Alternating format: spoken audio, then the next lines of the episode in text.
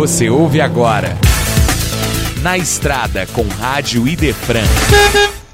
No 18º Congresso Estadual de Espiritismo, pergunta: Como lidar com o negacionismo? Alberto Almeida responde: Pois é, às vezes a negação está a serviço do poder da pessoa, que tem uma forma de interpretar a realidade, ela faz isso. Por exemplo, efeito estufa. Aí tem um cidadão lá do Nordeste que tem um pensamento totalmente contrário. Aí eu vou com os especialistas, porque a gente vai dizer, a gente, vai, a gente não sabe, né? então a gente vai com os especialistas. Aí o especialista diz, não, é porque ele tem uma forma de interpretar, e essa forma de interpretar ele ganha visibilidade. E aí ele interpreta essa forma, mas essa forma não é o consenso daqueles físicos que estudam o fenômeno do efeito estufa. Então ele está negando porque ele não compreende, ele está negando porque ele quer projeção. Qual é o objetivo? Porque fica a serviço de que esse conhecimento que eu nego, ou que eu afirmo que é veraz?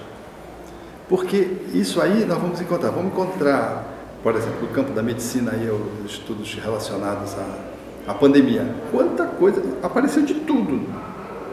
Apareceu de tudo. Então, pessoas ícones que eram prêmios Nobel, não, foram é, é, congelados por constâncias ideológicas nos seus países. Então, nós vivemos um movimento é, muito difícil do ponto de vista de consenso, né? Por quê? Porque os próprios cientistas, eles se dividem acerca do que é verdade e do que não é verdade.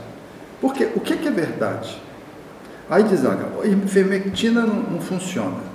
Aí vem um estudo diz que funciona. Aí os que gostam da ivermectina dizem, olha, a ivermectina está aqui, esse estudo provou. Ah, não, mas esse estudo aqui é, não, não, vale. Então, a hidroxicloroquina funciona aqui. Ah, mas esse estudo aqui aí vai olhar. O estudo que foi feito de hidroxicloroquina lá no Manaus, o cara deram uma super dose, uma dose cavalar, dose tóxica. Mas aquele estudo que foi feito lá alimentou muitos cientistas nessa verdade que era uma verdade que estava fora de contexto, porque as doses que foram prescritas em Manaus foram doses tóxicas e que levaram, portanto, a um desfecho e uma conclusão de um trabalho que não se convalidou com as outras pesquisas que vão sendo feitas. Então, até o que é verdade no campo da pesquisa isso é discutível. Porque tudo que é verdade é verdade hoje e amanhã. Os outros trabalhos convalidam, confirmam. Em campo de medicamento, por exemplo, as verdades estão na mão dos laboratórios. Eu vejo aquela pessoa, eu vejo uma, aquela microbiologista, por exemplo, aqui do Brasil, dizendo, questionando o, o ministro da Saúde da época, porque ele chamou a homeopatia para os homeopatas, liberou a homeopatia para tratar a, a pandemia. E ele dizendo, olha, a homeopatia foi um grupo de homeopatas que me procuraram, não sou homeopata. E a homeopatia está consolidada no Conselho Federal de Medicina. Foi por isso que. Então, ela disse que não era ciência. Então, ela é uma especialista, uma pesquisadora, falando uma bobagem de que a homeopatia não era ciência. E a homeopatia, ela obedece todos os critérios de ciência na medida que Hahnemann fez a pesquisa para provar a, a ação do medicamento homeopático. Então, o que é que é verdade? A, a serviço de que ideologia eu estou? A minha verdade, ela é para quem? Para quê? Então eu penso que nós estamos ainda no mundo hoje em dia muito, com muitos interesses. Você quer ver um exemplo? Aí você dá a guerra aí da Rússia com a, Ucrânia. a Ucrânia. Aí eu fiquei olhando, daí está o primeiro-ministro francês, é, inglês. Pelo que ele estava tão interessado? Ele estava interessado em aliar-se aos ucranianos e essa ordem do mundo, ou ele estava aliançado para não ser, sofrer impeachment? Né? O, lá do Canadá, que estava enfrentando uma crise intensa e que pousou como sendo uma grande, que interesse ele tinha ali?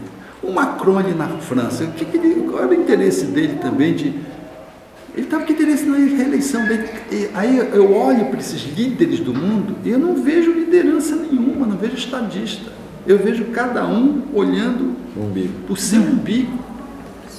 Então, é, é, isso que acontece hoje, que eu penso que está acontecendo no mundo. Né?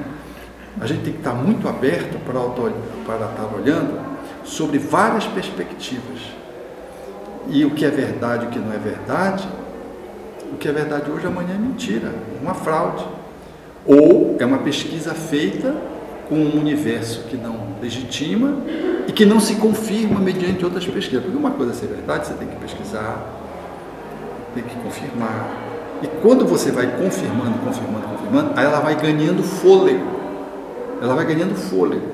Porque toda pesquisa você faz para negar, para mostrar que aquilo é mentira. E quando você não prova, ela ganha força. Você conseguiu provar que aquilo não, não é, é às avessas. A gente não prova uma verdade mostrando que ela é verdade. A gente mora, tenta provar de que ela é uma mentira e você não consegue provar, ela se afirma. Aí você continua fazendo, ela vai se afirmando. Então, hoje nós temos no mundo, eu acho que um, um, uma vivência em todas as áreas que são de vulnerabilidade, onde a gente não pode dizer isso é verdade. Porque isso que é hoje, amanhã um trabalho mostra que não é. E aí outro trabalho mostra que é mais ou menos. E aí você fica eu vejo isso nas esfera médica, acompanhei bem essa questão da pandemia, eu vi como as coisas flutuavam, como elas eram estáveis, estavam ao sabor do pesquisador e do país que tinha interesse naquele pesquisador ou no outro, porque tinham trabalhos que às vezes não eram congruentes, não, não se convalidavam. Então é isso que eu penso desse, desse processo aí que nós estamos acabando.